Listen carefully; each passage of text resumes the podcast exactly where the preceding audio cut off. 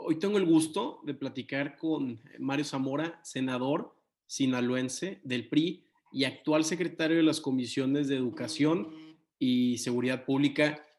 Senador, de verdad que muchísimas gracias por estar aquí con nosotros en Maciosare. A tus órdenes, un gusto y, gracias por la oportunidad. No, a ti. Eh, Mario, platícanos un poco. Fuiste eh, director general en la Financiera Nacional de Desarrollo, dándole créditos a jóvenes, mujeres productoras y, empresarios. Eh, tú que lo viste de, cerca, ¿qué le falta al, emprendimiento mexicano para hacer potencia? Mira, yo creo que hace ya muchos años un economista de origen alemán, Schumpeter, dijo que, estoy hablando creo que de 80 años ya, 50, 70 años, dijo que si hubiera una región, un país o una zona que conociera la fórmula para producir, desarrollar y generar emprendedores, pues esa zona, esa región, ese país iba a acabar con sus problemas prácticamente. Entonces, pues es una pregunta compleja. Eh, claro, hay, zonas del país o hay zonas del mundo, como se ve en Silicon Valley o, en Emilia Romana o en otros lugares que, que tuvieron eh, la fortuna de generar un, ambiente, un microambiente que, que, promovió eso. ¿Y qué es lo que generalmente se ve? Bueno, se ve la academia, es decir, universidades muy enfocadas a promover eh, el espíritu emprendedor y, que te ponen herramientas eh, más que teóricas, prácticas y muy a la mano para poder eh, desarrollar y llevar a cabo esas ideas. Un sistema financiero que te otorgue las herramientas adecuadas y, bueno, un ambiente de mercado, de Estado de Derecho y de negocio que te dé la certeza jurídica y la posibilidad de poderlo desarrollar. Yo te diría que en México, en el caso de las herramientas financieras, pues es una pena que prácticamente nadie habla de capital de riesgo o de venture capital. Yo te diría, si hoy tomas los periódicos más importantes de este país, el Universal, Reforma, Milenio, La Jornada, el que quieras, te aseguro que no solo en la portada, sino prácticamente en ninguna de las primeras 20 páginas o 30 posiblemente, eh, aparezca o diga algo que tenga que ver con capital de riesgo o venture capital. Y, y, el venture capital, pues es como la gasolina de un emprendedor. Eh, yo lo, lo hacía una analogía. Tú puedes ser un Ferrari como emprendedor, tener una gran idea, un gran espíritu, un plan de negocios, todo. Pero si en lugar de gasolina le pongo agua a ese Ferrari, pues a lo mejor camina, pero va a cascabelear y va a caminar muy lento y a lo mejor eh, hasta descompone otras partes del Ferrari. Vez tú le pones gasolina, eh, baja en azufre y, de esta superpotente, pues va a hacer que ese Ferrari corre, corra muy rápido y, lo haga bien. Eh, aquí eh, el capital de riesgo prácticamente lo hace el familiar y, o lo hace el mismo emprendedor y a veces toma más tiempo en levantar ese capital de riesgo que en atender su idea o su negocio o, a veces se usa una, una herramienta equivocada, como es el crédito. A veces utilizas el crédito en lugar del capital de riesgo y, todo el mundo sabe que, que, no necesariamente, aunque seas un buen emprendedor, a la primera le vas a pegar. A veces a la segunda o a la tercera y por haber utilizado crédito en tu primer proyecto que no funcionó, quedas encharcado y eso vende mérito de tu espíritu emprendedor, de una posible nueva idea que podría surgir mejor que la anterior y, te hace perder tiempo y no lo desarrolla. Igual, eh, vemos universidades que, que, a lo mejor pues no, no te están llevando a aprender o, a otorgarte esas herramientas que te permitan a ese que tiene el espíritu emprendedor poderlo desarrollar de manera más seria, más formal, más práctica. Y, bueno, eh, eh, yo veo dos retos muy importantes en México, que de por sí el mexicano creo que, cuenta con ese espíritu emprendedor.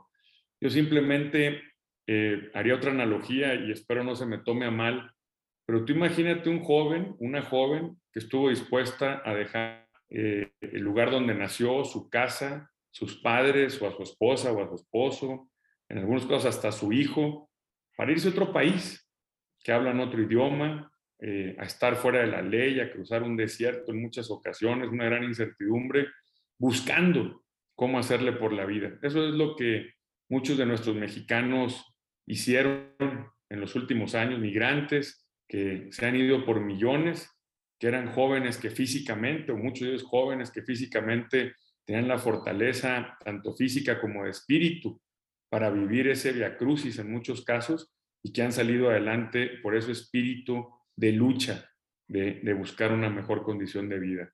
Si aquí hubieran encontrado eh, esas herramientas, a lo mejor fuera otro el país el que tuviéramos. Pero bueno, es el que tenemos en el presente tenemos que buscar una construir un mejor futuro.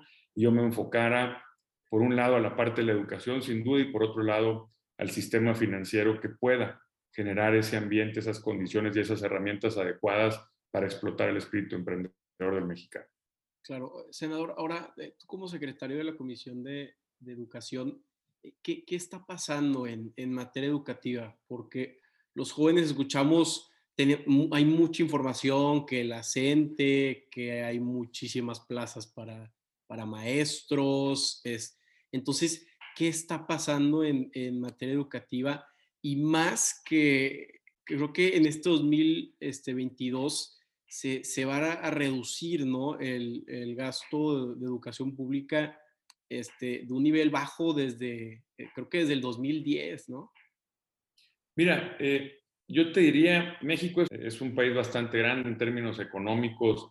Llegamos a ser, si nos medimos en exportaciones, la novena, el noveno país en, en capacidad exportadora. Si nos medimos en el PIB, pues estamos dentro de los 15, estábamos, ya, ya dejamos de estar, pero estamos dentro de los 15 de mayor Producto Interno Bruto. Eh, si nos medíamos en visitas de turistas, llegamos a ser el sexto país o el noveno país más visitado del mundo. Es decir, en un contexto de 190, México es un país grande. A veces nos hacemos eh, o nos queremos hacer sentir chicos porque, bueno, pues tenemos un gigante eh, a un lado nuestro que son los Estados Unidos, pero México es un país grande casi en cualquier métrica que lo pongas. Y, y debemos estar muy orgullosos de ellos porque lo hemos logrado todos los mexicanos. Pero eh, el tema de la educación, porque a veces son tantos los, los retos que tenemos que a veces podemos perdernos en dónde empezar. Yo te diría, el primer error, lo decías tú ahorita muy bien, eh, eh, no, pues se va, se va a reducir el gasto en educación.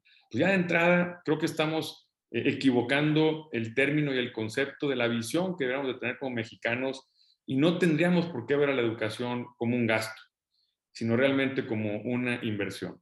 Y te pongo un caso, un botón de muestra de algo pequeño. Yo acabo de meter una iniciativa hace algunos meses para que en la escuela, tanto pública como privada, desde primero de primaria, eh, existe una materia, una clase pues completa sobre nutrición, que nos enseñen desde pequeños a las niñas y a los niños a comer sano. Eso, ante el país de mayor obesidad eh, infantil, y con un enorme problema de diabetes, de diabetes, te aseguro que en el tiempo nos va a generar una disminución enorme en el rubro de lo que se invierte en salud. Es decir, hoy podemos estar previniendo a través de la educación enfermedades futuras que nos han costado y nos cuestan muchísimo dinero a todos los mexicanos. Eh, ni se diga ahora con la pandemia que efectivamente pues, ningún país estaba preparado para ella, pero bueno, eh, un país tan grande y tan diverso como México, pues te vayas con problemas de acceso a Internet.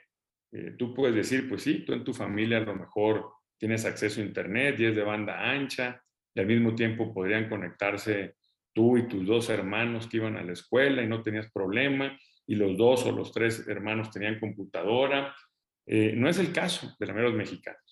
Entonces, desde la cobertura de Internet, el acceso a, un teléfono móvil o a un dispositivo móvil que te permitiera, eh, el hecho eh, de, que fueran varios hermanos o el papá o la mamá que trabajaba, o retos tremendos que no nos hemos dado cuenta en cómo va a impactar eso en los próximos años, porque yo me reunía eh en Sinaloa con un grupo de maestras y de maestros de primaria Y me llamaba mucho la atención que una maestra me decía de primero de primaria, Mario, mis alumnos no aprendieron nada o aprendieron muy poco por más esfuerzos que hicimos y, muchos de ellos pues pasaron a segundo grado, pero pues no saben sumar o no saben leer.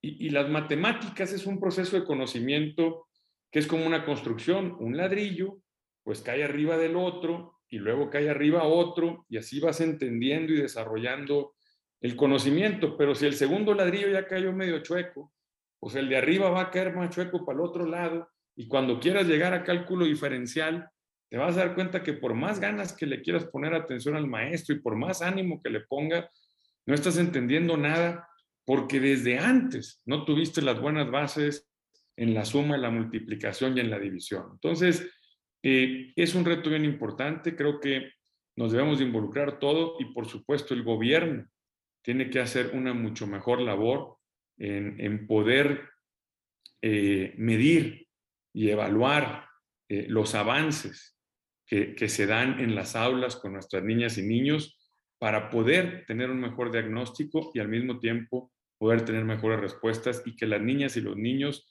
sea una escuela privada o sea una escuela pública, tengan la oportunidad de aprender para que en el futuro puedan salir adelante por su esfuerzo, por sus ganas, por su conocimiento y por su talento.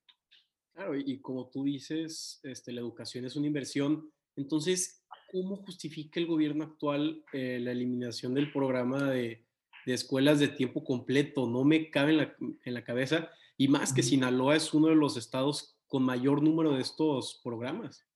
Bueno, efectivamente, lo dices tú muy bien.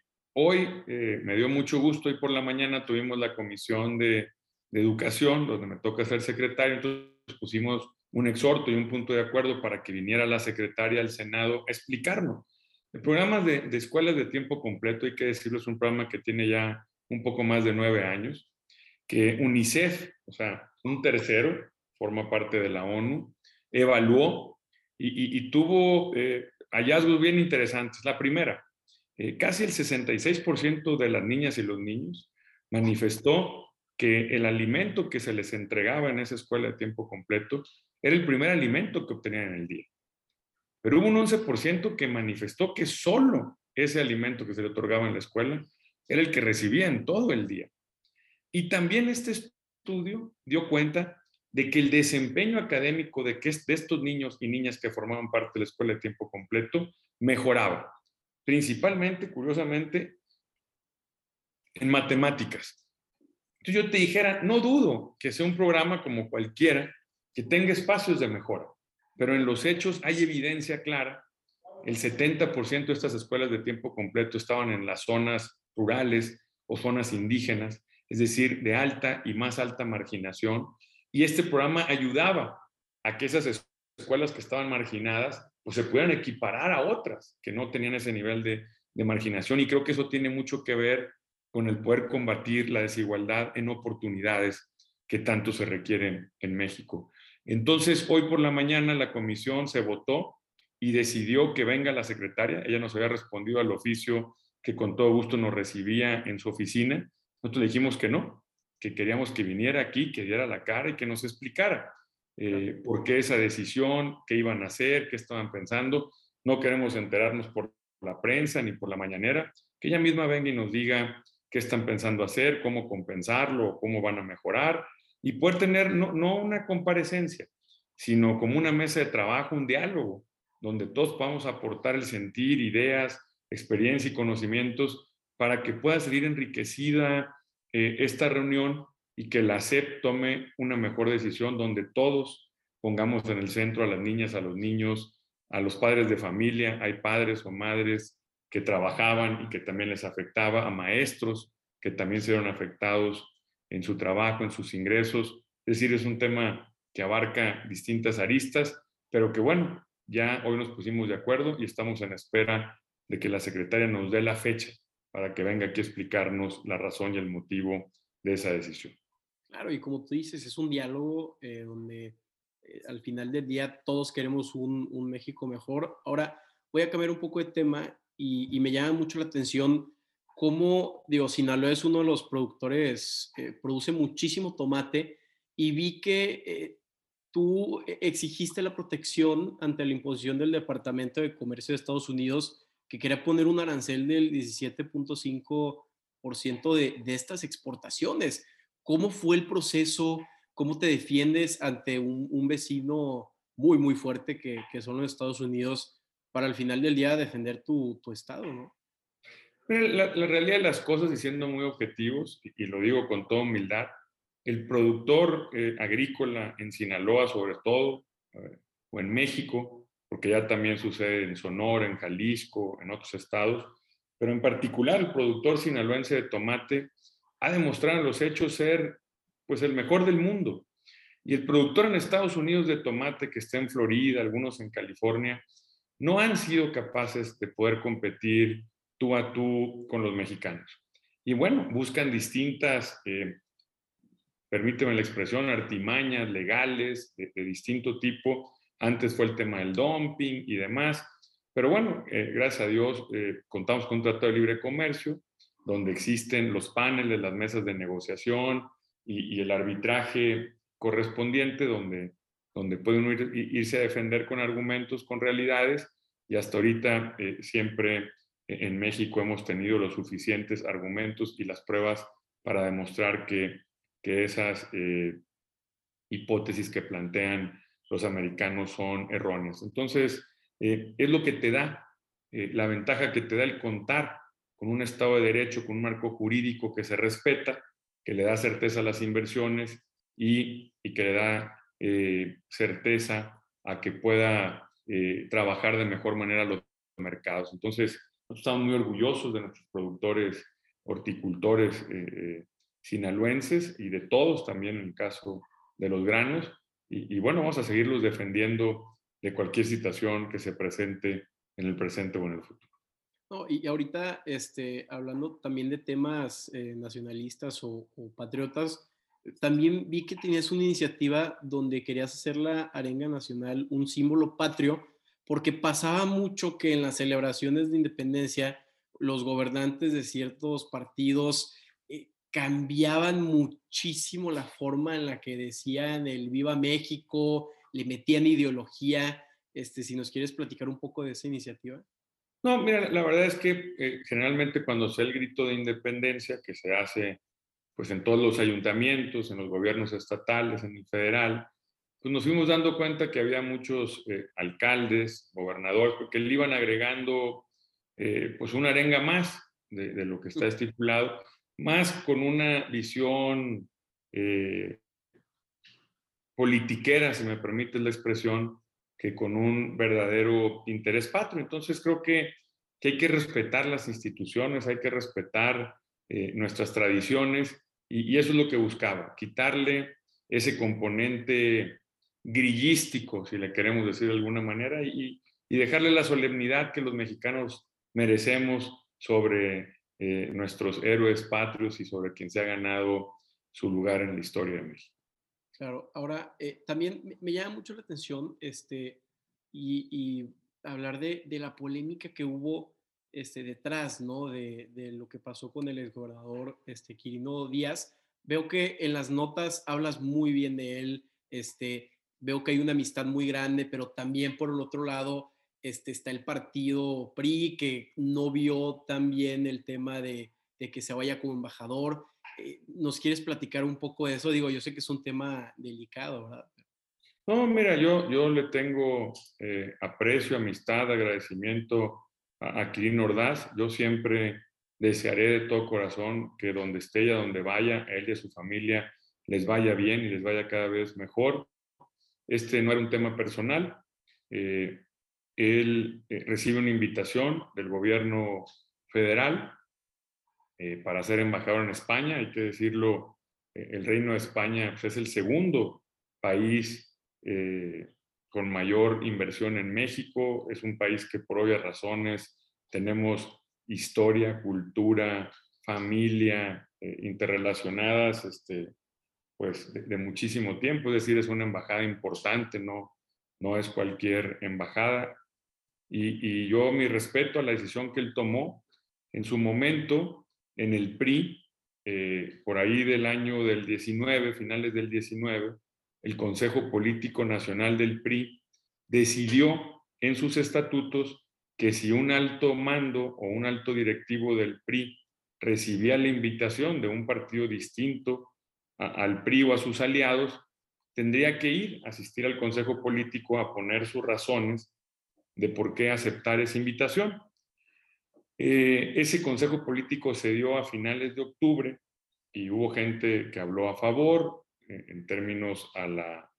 Eh, Quirino solicitó al Consejo el ir y poder esgrimir los argumentos, hubo personas que hablaron a favor, hubo otras que hablaron en contra, se tomó una deliberación y el Consejo Político Nacional decidió que si Quirino Ordaz aceptaba esa invitación, perdía sus derechos como militante. Hay que decirlo, en un partido político, como en otras instituciones, pues uno puede ser simpatizante, yo puedo simpatizar con el PRI, con sus ideales, con sus estatutos, con sus candidatos, pero el ser simpatizante pues no me da eh, derechos, pero tampoco obligaciones. El que decide militar en un partido, pues es como si tú eh, te reclutan los Yankees de Nueva York y te dicen, bueno, cuando jugamos en casa usamos el, el uniforme blanco con rayas azul marino y cuando jugamos de visitante usamos un uniforme gris y que tú digas, no, fíjate que yo quiero ser yankee, pero a mí me gusta jugar con un uniforme rojo. Este, es decir, cuando si es militar hay reglas que tienes que cumplir. Y, bueno, este, el partido, el Consejo Político Nacional, que es el órgano jerárquico de mayor relevancia del partido, tomó esa decisión. Yo formo parte de ese consejo. Eh, me han invitado a formar parte del Comité Ejecutivo Nacional. Y bueno, eh, tenía que ser congruente con los lineamientos del partido en el que formo parte. Dicho de paso, que mi voto no ponía en ningún momento en riesgo eh, la posibilidad de que el exgobernador Quirino, como lo es hoy, eh, pudiera ser embajador en España. Entonces, bueno, eh, algunas personas vieron esa decisión como controvertida. En su momento lo fuimos platicando y yo les hice saber, yo respeto tu decisión de, de irte a formar parte del servicio exterior. Eh, ojalá puedas tú respetar la mía de que he decidido quedarme en el PRI y tratar de construir el mejor PRI posible que vuelva a retomar la confianza de la gente y bueno, pues tenía que ser congruente con los lineamientos que mi partido tiene. Claro, como tú dices, son los, los lineamientos, este, debe haber congruencia, ¿no? Este, si estás en el partido, como tú dices, no, no era cuestión personal. Ahora, ya para finalizar, senador, me llama mucho la atención que, que Sinaloa, siendo tierra que del maquío, del PAN, ¿qué te llamó la atención de, del PRI y, cómo lo ves ahorita? Este, ¿Cuál es la visión del PRI que tú estás viendo hoy en día? Mira, fíjate que debo ser muy, muy honesto. Eh, pues yo estaba muy chico cuando Maquío empezó con, con sus movimientos. Eh, es raro, mi, papá tuvo la oportunidad de, estudiar en el TEC de Monterrey, era empresario, empezó a participar en política y él decidió participar en el PRI. Y, bueno, fue lo que me tocó ver a mí de muy chico, acompañarlo a comunidades rurales, acompañarlo a colonias populares, hacer asambleas con los colonos, con los ejidatarios, a nombrar a sus representantes, a encabezar luchas eh, de la sociedad. Recuerdo una muy particular, curiosamente que hoy ya hay un decreto que tenía que ver con los carros americanos. En ese tiempo hubo una gran cantidad de, carros americanos que ingresaron al país y querían que lo regresaran y pues la mayoría de ellos era gente eh, con poca o baja capacidad económica que ese carro americano pues, representaba no solo parte de su patrimonio, sino una herramienta de trabajo en el caso de si no eran muchas camionetas y a mi papá le tocó encabezar esa lucha que me tocó vivir más o menos de cerca, que me parecía que tenía una gran carga de justicia. Me tocó también, eh, la gente lo podría llamar un cliché, pero pues conocer a Luis Donaldo Colosio. Eh, lo conocí en el desayuno de mi casa, un día eh, comiendo y que yo iba regresando de la escuela, no era ningún personaje. Él llegó como delegado de la CENOPA, el PRI, y tenía eh, cierta amistad o relación con mi papá, eh, seguí su carrera eh, y, bueno, yo debo decir que yo, yo le creí, yo le creí lo que él decía, lo que él pensaba, lo que transmitía, creo que lo sentía, y, fue así como al leer los documentos básicos del partido, al, ver su origen, su formación, al leer la historia de México, pues me convenció, me convenció de ser el partido que, que tenía la oportunidad de poder construir el mejor México posible. Eh, evidentemente, el PRI, creo que algunas de sus características importantes han sido su capacidad de adaptación, eh, que tiene que ver con ir entendiendo cómo va avanzando el mundo. El PRI de Luis Echeverría poco o nada tiene que ver con el PRI de Carlos Salinas de Gortari, por citar un ejemplo. Y no entraré a juzgar cuál fue mejor o peor, pero eh, evidentemente la apertura al mundo, el Tratado de Libre Comercio, que hoy ha dejado claro que fue una decisión acertada para los mexicanos y que permitió una, enorme posibilidad de crecimiento, desarrollo, de empleos, de, avance. Eh, eh, pues es algo que siempre he reconocido y hoy que estamos viviendo momentos complicados en el PRI, creo que es importante recordar esta capacidad, la experiencia, eh, el respeto a las instituciones, la construcción de las instituciones. A veces al PRI es bien fácil colgarle todo lo malo, que muchas veces lo malo, pues más que el PRI, fue de seres humanos de carne y hueso que tienen nombre, apellido y tienen credencial de elector, muchos de ellos, ¿no? Es decir, sí, militaban en el PRI, llegaron al gobierno por el PRI, pero a lo mejor sus errores fueron más personales que institucionales. Pero casi nadie hablamos de lo, si le colgamos lo malo, pues colgámosle lo bueno.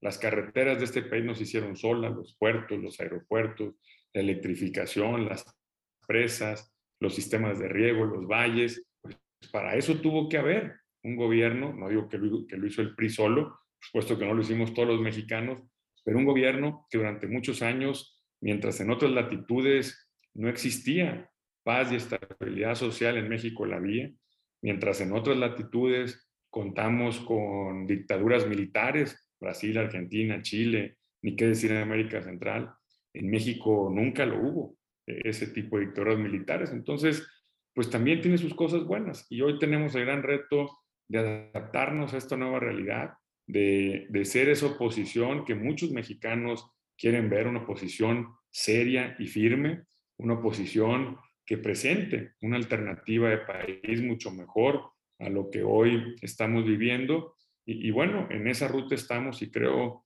que tenemos los que somos pristos la responsabilidad de construir el mejor PRI posible. Hoy, como nunca, creo que México requiere de ese mejor PRI y en esa ruta estamos. No, y, digo, el PRI puede ser muchas cosas, pero eliminó el caudillismo en el país. Como tú dices, no ha habido un golpe de Estado desde 1917, lo que sea. Este, por supuesto que Salinas con todo el Pronasol, los programas de solidaridad, eh, ha, ha, habido un avance en este país. Y, digo, yo no tuve el, gusto, obviamente, de conocer a, Luis Donaldo Colosio, pero cuando estaba en, el TEC, en radiofrecuencia, eh, una de mis primeras entrevistas fue con, su hijo, con Luis Donaldo Colosio, y, quiero pensar que, sentí la, como que la energía, la buena vibra de, echarle para adelante, de sacar adelante este país. Entonces, este, me llamó mucho la atención lo, lo que mencionabas de, del PRI y, que pudiste conocer a, a, Colosio Papá. Ahora, yo, yo, sí te quiero decir algo, ¿eh? y, más allá, y respeto a todos los partidos políticos, y creo que en todos hay gente bien valiosa. Y hoy como nunca, eh, pues tú te puedes dar cuenta que ya no hay un solo partido político en México que por sí solo pueda ganar una elección. Y vemos este tema de, las alianzas. Yo en el tiempo tuve la oportunidad de conocer pues a hijos de, de Maquio Cloutier, uno de ellos un, amigo al que quiero y respeto muchísimo, a Ricardo, a Lorena, a, la propia Tatiana, a Manuel, es decir, sin duda un hombre ejemplar y, de gran valía y, que su paso por la historia de México sin duda eh, quedará marcado, ¿no?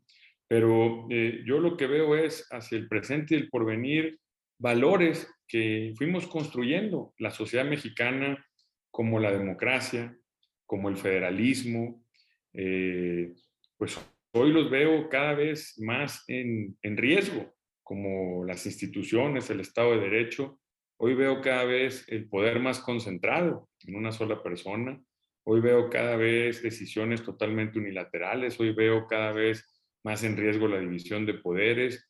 Hoy no sé por qué siento que pareciera que nos tomó la máquina del tiempo y regresamos a, los años 70, a los años 80 de, de Echeverría y de José López Portillo, que, tantos mexicanos lucharon por, por, dejar muchas de esas prácticas atrás. Entonces, eh, yo, yo, soy un convencido que, que, por supuesto, los partidos es el vehículo para poder llegar a, los puestos eh, de representación eh, pública o de representación electoral, pero cada vez una sociedad más activa, más viva, y yo invito a, los hombres, a las mujeres, a las jóvenes, jóvenes y no tan jóvenes a que participen, a que se involucren, a que nos exijan más a quienes somos representantes populares, al propio gobierno. Creo que México merece tener mejores representantes populares y, y de gobierno, merece tener mejores instituciones y merece tener mejores resultados. Y eso solo se logra pues donde la mejor calidad de gente participe, se organice, se ponga de acuerdo y podamos jalar todos eh, en el mismo sentido la carrera.